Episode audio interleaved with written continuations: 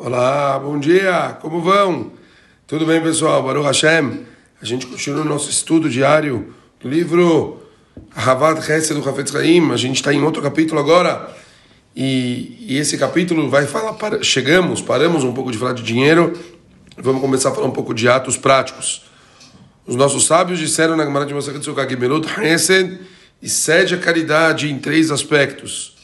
Então, a bondade ela, ela é maior do que a caridade em três pontos.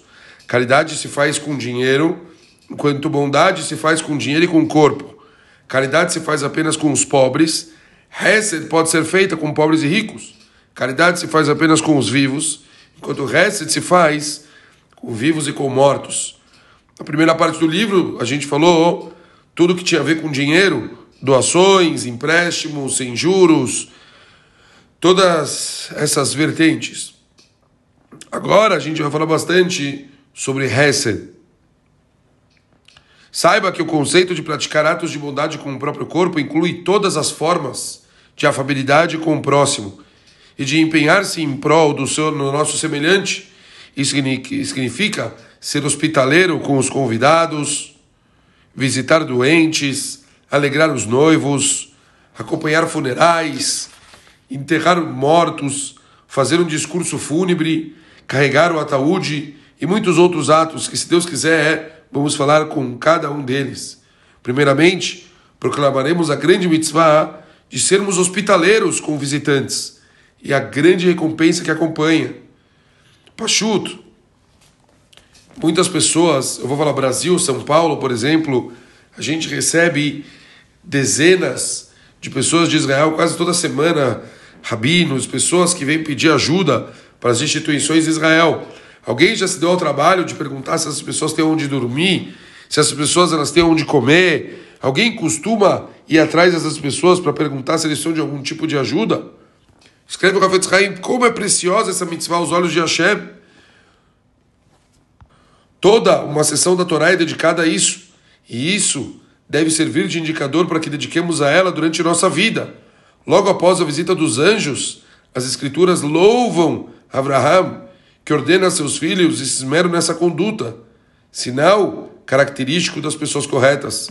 A Gemara era atrás, que falou Rabi Yohanan, receber visitas com hospitalidade é tão grande quando atender com frequência a pessoa, pessoas na sinagoga, e ele falou, talvez é até mesmo maior do que uma pessoa sentar e estudar a Torá. Depois a Gemara fala que hospitalidade supera a importância re receber a presença divina. Pachuto, que está escrito que Abraham estava falando com Hashem, quando apareceram os anjos, ele deixou Hashem e falou: Tenho que cuidar dos anjos. A hospitalidade conta entre os feitos cujos frutos são desfrutados nesse mundo, ao mesmo tempo que o fundo permanece reservado para o mundo vindouro. Quer dizer, a pessoa ela ganha nesse mundo, mas aí isso não tira de nada do que ela vai ganhar no outro mundo por tudo que ela está fazendo. O restante dos benefícios que o homem recebe pelo exercício da bondade e são concedidos por essa mitzvah, pois ela também está incluída na categoria de Hesed, como está escrito na Gemara. Outra coisa interessante que traz o Rafetz Haim famoso, que está escrito no Midrash, quem cumpre essa mitzvah continuamente é abençoado com filhos. Está escrito que após Abraão ter feito tudo o que ele fez com os anjos, uma das notícias foi que ele recebeu que Sarai ia receber um filho. Saiba também que essa mitzvah inclui sermos hospitaleiros com os ricos, certo? Pessoas que, que não precisariam, mas a gente chama eles de propósito na nossa casa, a gente quer receber eles e a gente faz o melhor que a gente pode. Mesmo que esse rico não precise de favores, o esforço em servi-lo e honrá-lo de modo condizente à sua posição constitui uma mitzvah. Tanto mais se o visitante for uma pessoa pobre que a mitzvah é também um ato de caridade que está sendo prestado, como mostra a obra aqui mencionada. Pachuta, então, como introdução, eu queria deixar claro para todo mundo aqui, as pessoas levarem em consideração a grandeza.